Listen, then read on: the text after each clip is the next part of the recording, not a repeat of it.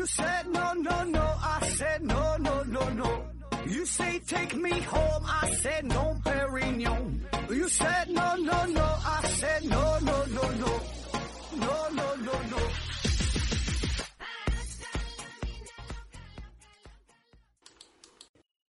拼命探索不救果，欢迎您收听《思考盒子》。本节目由喜马拉雅平台独家播出。还是啊，大伙儿没事儿多留言、多点赞、多分享，这样呢是对我们节目最大的支持。这一期呢，还是回答听友的问题。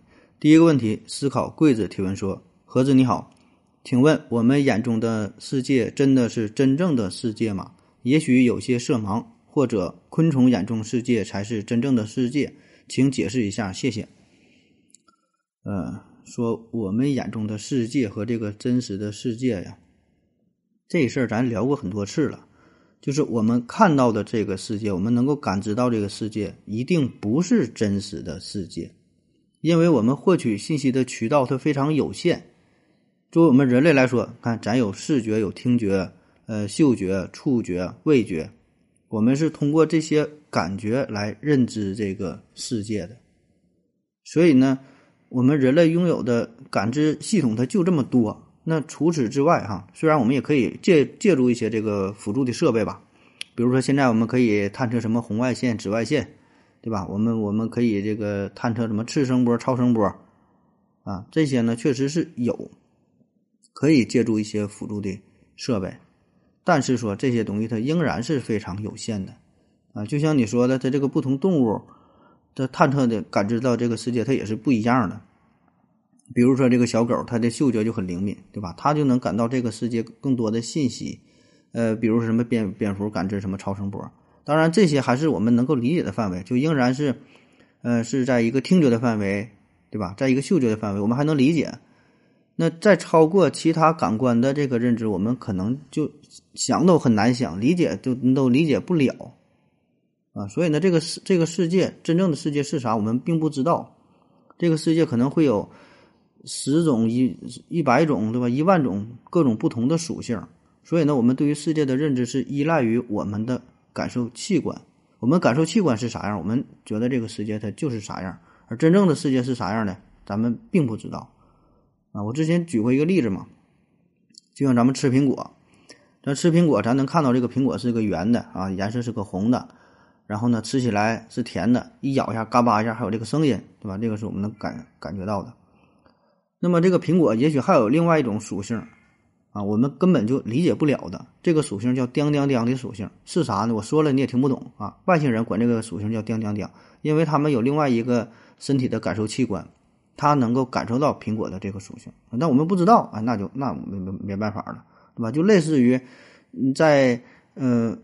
盲人眼中，那他就不知道苹果是红色这个属性，他就缺失了这个属性。但他尝起来苹果，吃着苹果还是挺甜，对吧？一咬这苹果可能有嘎巴嘎巴响，这些是有的。但是从颜色这一块，那他就缺失了啊。所以呢，从这个角度来说，我们每个人也都是都是盲人，对吧？我们感受的、感受到的这个信息一定是都是很有限的啊。这个世界是无穷大的，属性是无穷多的。下一个问题，这一天天的提问说。越来越多的研究表明，人可能没有自由意志。如果人没有自由意志，那人还能控制什么？啊，这也是老话题了哈。关于自由意志的事儿，这咱聊过不下一万次了，我感觉。之前有一期节目专门讲自由意志哈，你可以自己搜索一下。我只想安静的吃碗麻辣烫啊，这个题目。那咱简单再整几句哈，说假设人没有自由意志，那人还能控制什么？那你既然说已经没有自由意志了，那就啥也控制不了呗。整个社会的运行啊，就你的行为啊，你所有的做法、你的想法，它都是被安排好的、被设定好的，它不是你能自己控制的吧？因为你没有自由意志，对吧？你已经给了这个假设，就像是小说当中的人物，它完全是由小说的作者进行安排、进行设定的，不是你自己想怎么去做的，对吧？那就啥也控制不了了。当然，你说这个事儿，我我没听说有什么越来越多的证据表明人没有自由意志哈。这个我不知道您是从哪看来的、看到的啊。所以呢，这个就是咱胡乱去猜测，是吧？很多人早就有大思想家、大哲学家提出这种想法，但是没有确切的证据啊，表明说咱没有自由意志。下一个问题，呃，Lucky 四四四四提问说：何子你好。昨天拉屎的时候想到一个问题：食物从嘴里到达大肠大概需要多长时间？然后下边幸福的夏洛回复说：“你吃一个火龙果就知道了。”听友二幺三五七八零三六回复说：“吃顿华莱士就知道了。”说这个食物哈，从嘴到肠子到排出来多长时间？这事儿你可以吃一个夜明珠你就知道了，对吧？吃个夜明珠，在一个黑暗的房间里对着镜子一照，看这夜明珠走到哪了，你可以实时进行观察。那这事儿呢，从科学的角度来说吧，竟然可以简单的算一下，就这个食物哈，从嘴哈到到排出来，嗯，这玩意儿吧，你吃的东西不一样，代谢整个排泄的过程，这个时间快慢呢也不太一样哈。咱就是不较这个真儿了，咱就说一下大概的情况。那首先，你吃东西，食物到达嘴里边，通过咀嚼啊，咀嚼之后通过食道到达胃部，这个就比较快了，对吧？你你吃东西咽下去可能就几秒钟的事儿，哎，一下子就就下去了啊。你要吃点粉条啥的顺溜的话，可能更快啊。吃馒头噎那会儿可能慢一点啊，反正有几秒钟的事儿。然后呢，这个食物在胃里边要进行一个消化啊，这个过程呢。一般呢是四五个小时左右啊，咱说也是看你吃这个东西具体是啥，比如说碳水化合物啊，就是糖类，可能就比较快一些；吃的脂肪类的，是吧？吃一些这个这个肉啊啥的，那可能呢它就它就它就慢一点，这个东西也也不一样哈。嗯，然后从胃再到达肠啊，到达小肠，到达小肠呢，一般在这里边呢可能也得待个五六个点儿啊。这个呢是人体对于食物这个营养啊吸收的过程，小肠里是吸收营养的。那小肠完事儿就再到大肠，在大肠里边呢，这待的时间就比较长了，一般呢得十五个小时、二十个小时，呃，不一样啊，差不多吧。反正综合来看，起码呢，那从吃到排的话，也得是二十到三十个小时左右吧。所以呢，你看咱每天一般都是早晨排便，对吧？你头天吃的东西，第二天早上就就排出来了呗，大概就这个时间。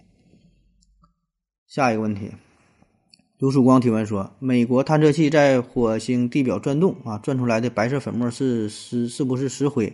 火星那么冷，不可能是天然石灰吧？核武器可以制造出石灰吗？网上的很多照片啊，看起来觉得火星一定存在远古文明。啊，关于火星这个事儿啊，这也是最近嘛，就 NASA 发射的毅力号、毅力号啊，火星探测器嘛，在这火星上转动这个事儿啊，这挺神奇的，就转动。”呃，转动过程其实还算是比较顺利，然后取这个样本嘛，这个也没啥问题。但是很遗憾，就是当这个工作快要结束的时候，毅力号呢传回数据表明，就本来应该装有火星样本的这个器皿当中，空空如也，啥也没有啊，没采到这个样本，就就转出来的这个东西神不知鬼不觉的就没了。最开始呢，人们以为是这系统软件硬件的问题呀，这没整好啥的。后来一看，它不是哈，确实就没了。啊，还有人说呀，这就是火星人干的，因为啥呢？它火星上，火星表面它没有文明，火星地下它有文明，所以呢，你转人家这个这这火星上转动，就破坏人家这个这个区域了啊，就把这就不让你这个探测啊，咋说都有啊。那其实这个事儿吧，也不是第一次了，嗯，好几年前，NASA 呢就曾经发射过另外一个火星探测器，叫做洞察号，哎，这咱也听过吧？那么这个火星探测器呢，也是遇遇到了类似的情况。这洞察号的主要任务啊，也是打洞，也是在火星上转动，想的挺好。预计探测的深度要达到五米呢。你就想看看火星内部的情况，岩石层啊，里边的有有没有水啊啥的，探测一下。然后转转转哈，那当时这个洞察号是集结了呃，可以说是世界上最先进的这些探测的设备啊。那么打洞这个事儿呢？就是预计一想，这也没有这么难因为，这个设备很先进，对吧？那按最初的设想，第一天起码就能转个七十厘米，慢慢转，半个月呀，怎么也能转个五米深。哎，想的挺好，可是真正实施起来遇到了种种困难。第一天费老大劲才钻了二十厘米深这么这么一个孔，再往下打打不动了，说啥打不动了。科学家一看这也不行啊，最后没招了，暴力破解吧，哈，使劲干，就类似于说的在这个。孔洞的位置啊，增加压力呀，甚至说，咱说就用最原始的这种锤呀、凿啊、打呀，哎，这种方式，最后也才转了，也就是好像才五十厘米，再深就干不下去了啊。为啥会这样哈？这个呢是有这么几方面的原因哈。一个呢就是这个火星表面啊，跟它这个火星表面土壤结构有关。它不是说的特别硬啊，火星表面吧，它是非常细腻的土质的结构，再加上这个火星上本来啊，它这个呃火星层它这个气体当中呢富含的水分就是非常少，所以呢就非常干。所以火星的土壤这性质呢就是干燥、疏松，所以呢只要这个探测器啊轻轻一用力，上边的这些土壤呢就会脱落了。那么再加上这个火星啊，偶尔呢也会发生火星风暴。所谓的风暴就是刮刮这个大风啊，哎，不一定啥时候就赶上了啊，一年可能都得刮几回。所以呢，火星表面经常覆盖上一层比较细腻的粉尘。那咱之前说的这个毅力号，它这个取样的这个环节，这本来是以为成功了嘛，是吧？但是说这火火星上这个土壤它没有什么摩擦力，这粉尘非常细腻。所以呢，当它这个装取样本的时候，可能你偏差了一些角度，这个土壤呢就落到了旁边的地方。然后有人说，那你落到旁边地方，洞口周围也没看到这些土壤的痕迹啊？咱不说嘛，这火星上这也有土壤，也有风，也吹的啊。火星上它也有风，虽然大气非常稀薄，但是它也有这个气压的变化。它温度一变，呃，气体虽然虽然非常稀薄，但是呢，压力会发生变化。那气体压力变化就形成了风。所以呢，这就吹吹吹吹呀吹啊，就就都给吹跑了。所以呢，在这种情况之下，这么细腻的土壤，你想使劲往下挖吧，也挺费劲，就像你挖沙子一样。那有的时候它这不是说很硬哈，硬是一方面，有的是遇到岩石了，有的呢挺软的地方，哎，越挖，特别这个坑比较小的时候，没等挖出坑呢，旁边又重新堆积上了啊。然后也有人说嘛，就是说这两次 NASA 的选的火星探测器着陆地点，可能这位置啊也不太好啊，虽然。是也是经过一些计算啥的，但是最终可能这效果啊，跟预想的还不太一样啊，应该再好好选一选啊。这事儿反正咱也不懂啊，就是等着 NASA 再再研究吧。下一个问题，矜持的矜持一二三提问说：盒子能科普一下共产主义吗？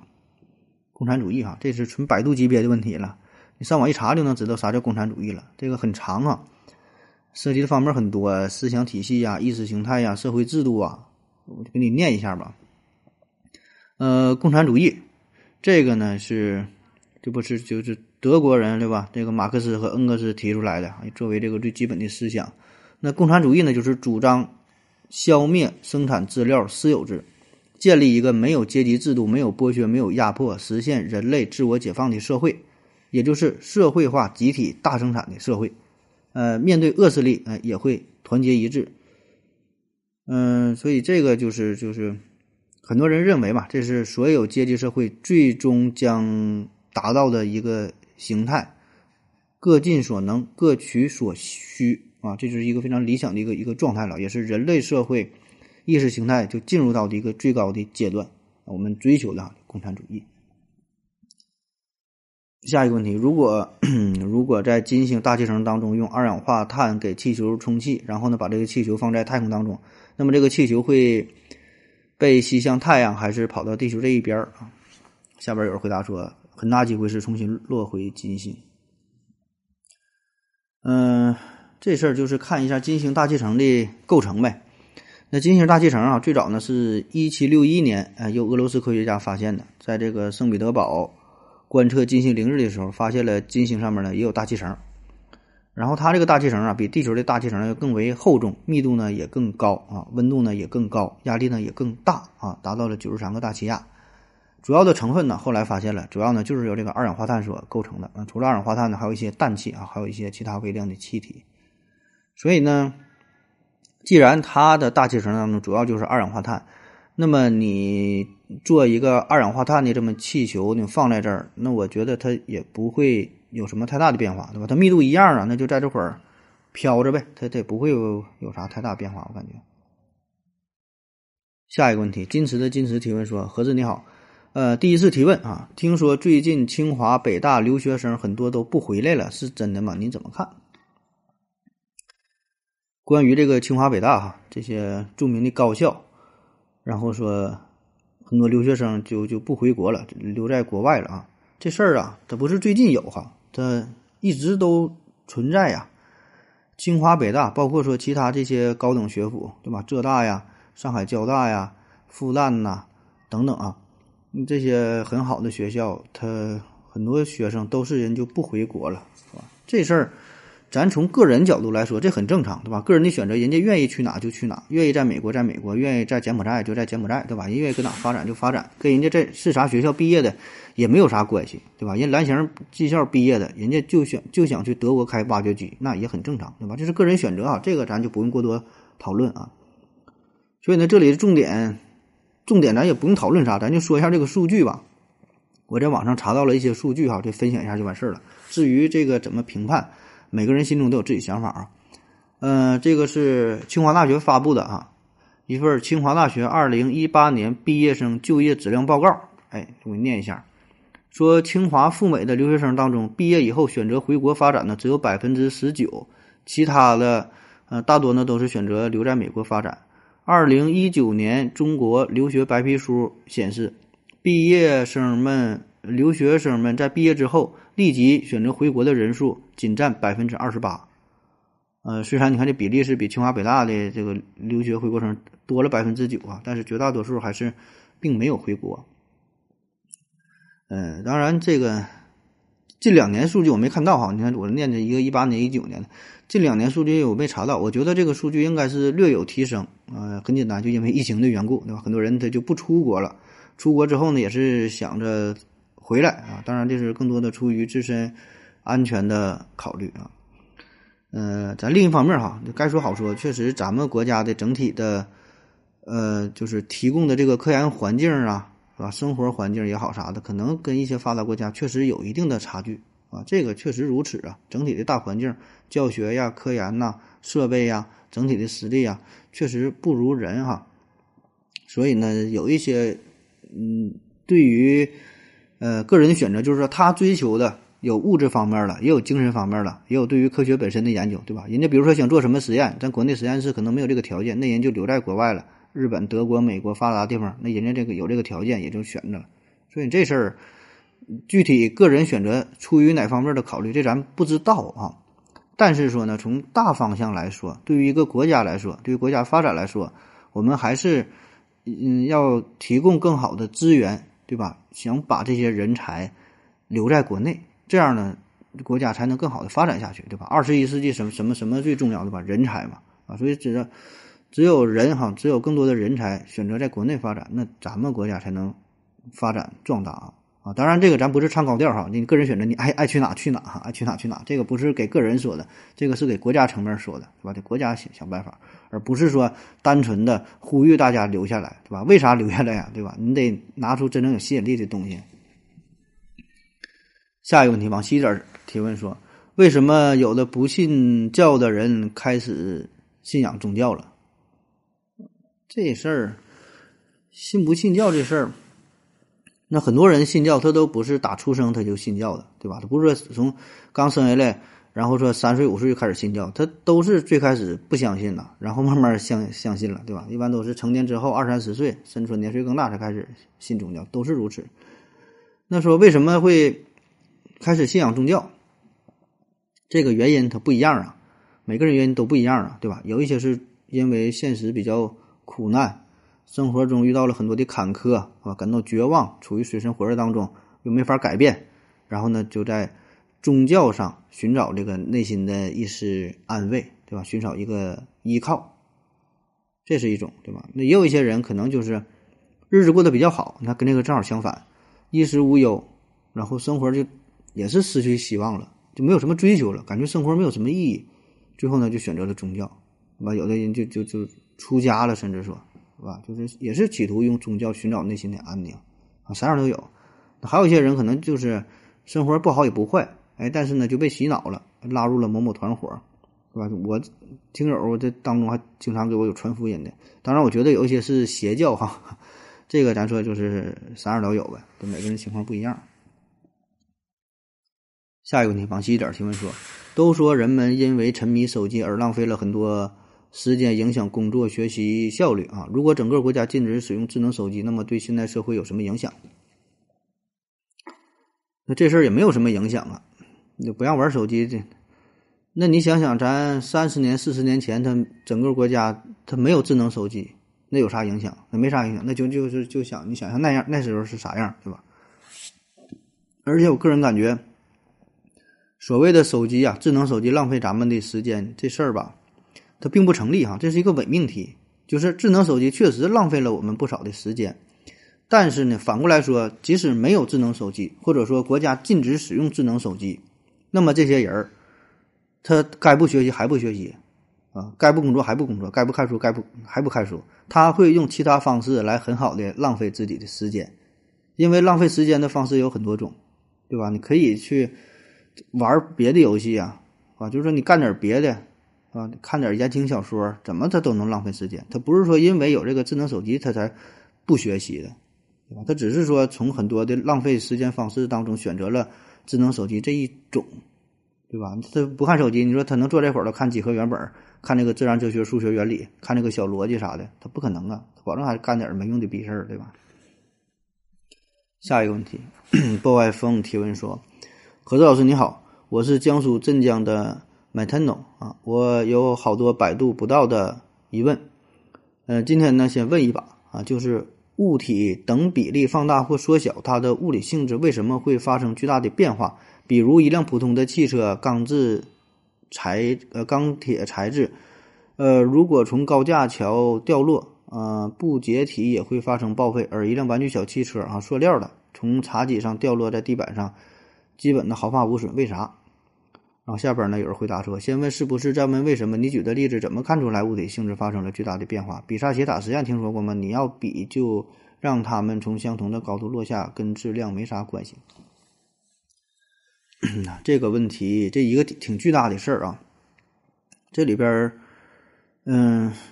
我先跟你说一个概念，叫做比表面积，是叫比表面积还是啥？就是说一个物体的大小吧，啊，就是它的体积和表面积的比，那随着它整个体积大小的变化，这个这个比值也会随之发生改变。咱以前聊过，你看，就是越大的呃越越越冷的地方，它体积越大，就像北极熊嘛。所以呢，这样来说呢，它相对来说它的。表面积就越小，就虽然它长得很大，但是因为它体积大，所以呢，最终这个比例呢是相对来说比较小，所以呢，它的散热呀就是比较低。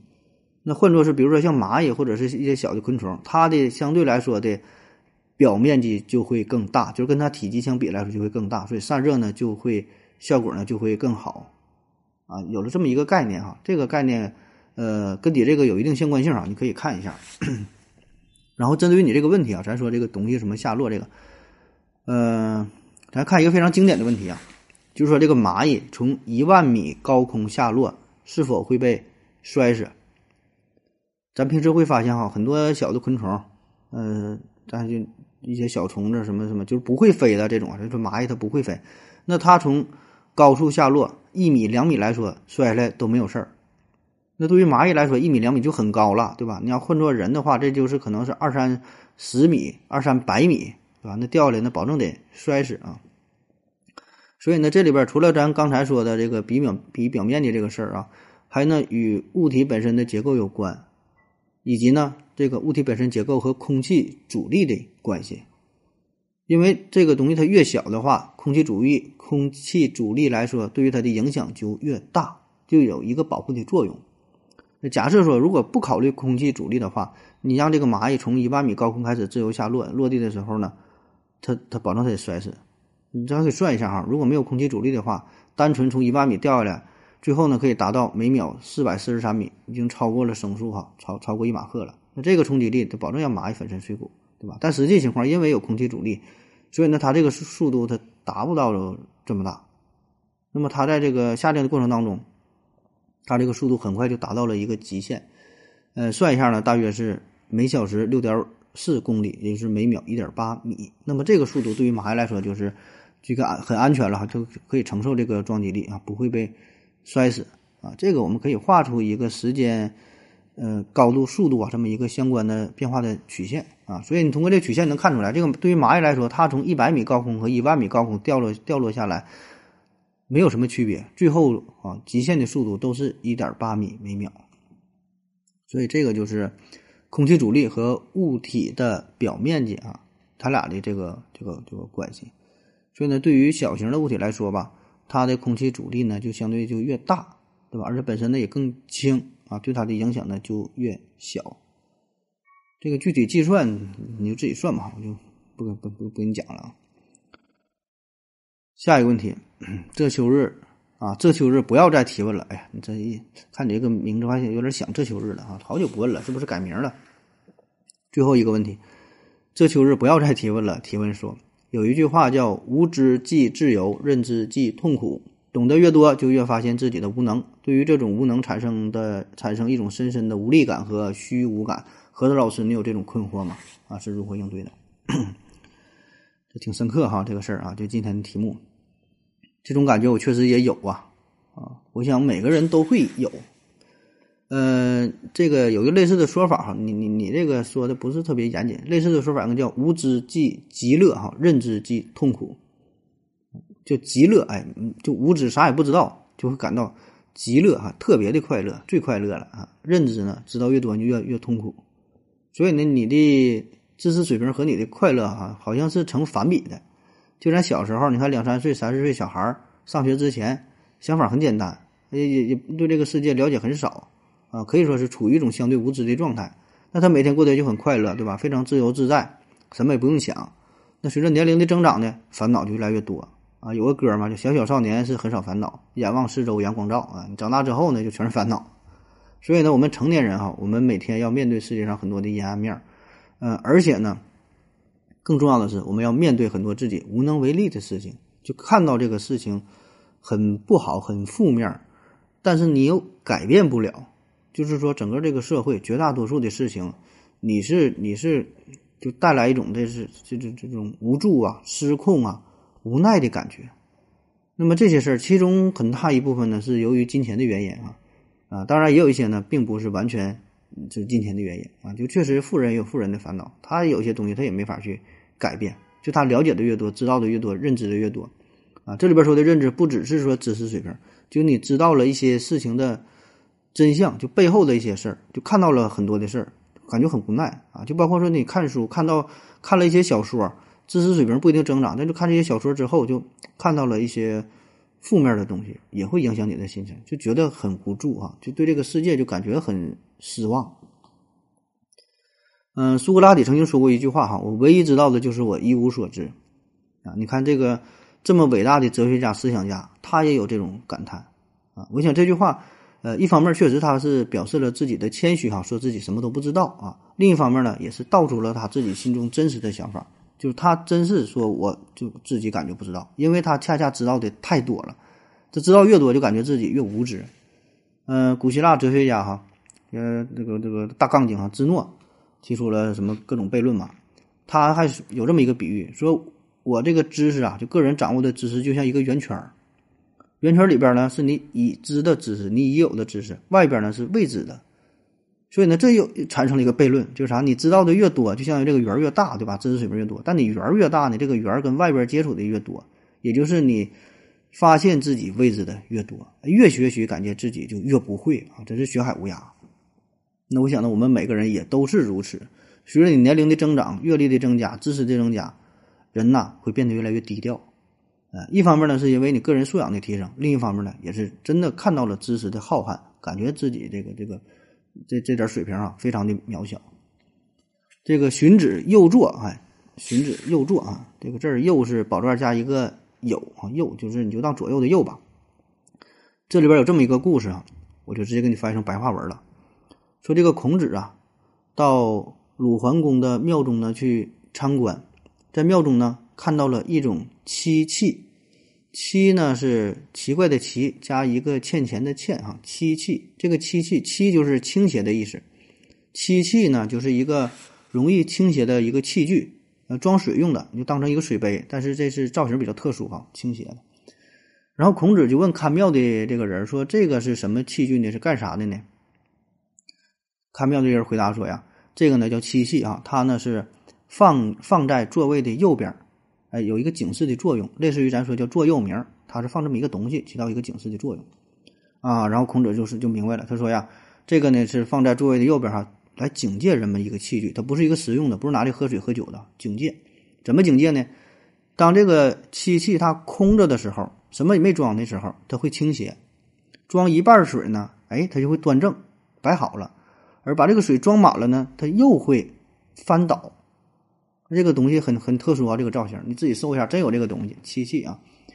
然后孔子呢，引发了他深深的思考，完了就对自己学生说：“你往里边啊，那那那灌水，灌水呢就相当于是学习。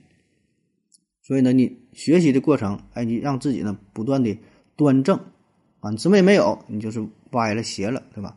你要知识掌握掌握太多的时候呢，哎，它就倒了。”所以呢，这个就像是一个一个人一样哈，就是你得一直保持一个不断学习的状态，这样呢，你才能保持端正，你才不倒。然后这个子路哈上去请教说：“那咱学习学习，你这个它不就是就往里装水嘛？那装的越多，这最后它不它不也倾斜也倒了吗？那怎么才能保持盈满的状态呀？盈满呢，装满的状态呢？”然后孔子告诉他说：“叫益而损之。”益而损之，益就是通过它抑制，抑制它满，来保持它满。就啥意思呢？就是你得你得保持这种半的心态，就是不能觉得自己满，你得一直在学习，一直觉得自己是呃有一定知识，但是呢，永远呢不能达到满足。所以呢，只有保持这种状态啊，才能不断的学习，不断的成长。尚书当中呢，有一个有一句话叫“满招损，谦受益”啊，就从这个尚书当中说的。原文呢叫“唯德动天，无远弗届，满招损，谦受益，实乃天道”。啊，说只有这个道德的力量啊，才能感动天地，再远的地方呢也能到达啊，无无远弗届啊。然后说“满招损，谦受益”啊，满了，你你遭到了损伤啊；谦呢，谦卑啊，谦虚啊，才能受到益处啊。嗯，实乃天道，这个呢才是天道啊，就是说一个一个本大自然本身的道理啊。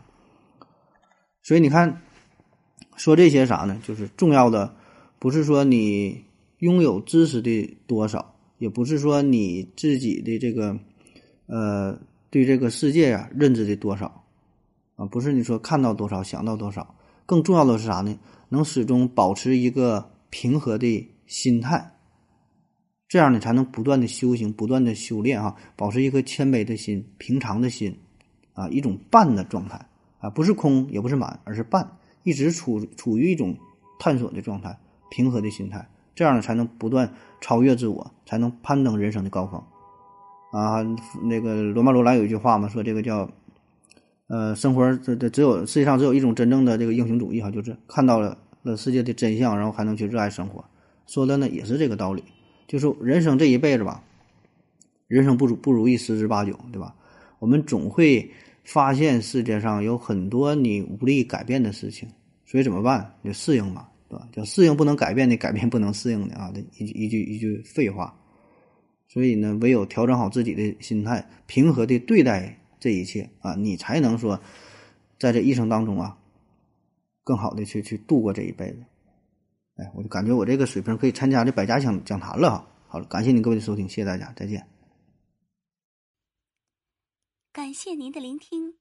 如果你有问题的话，请在喜马拉雅平台搜索“西西弗斯 FM”，在最新一期的节目下方留言即可。欢迎您的参与，我在这里等你哦。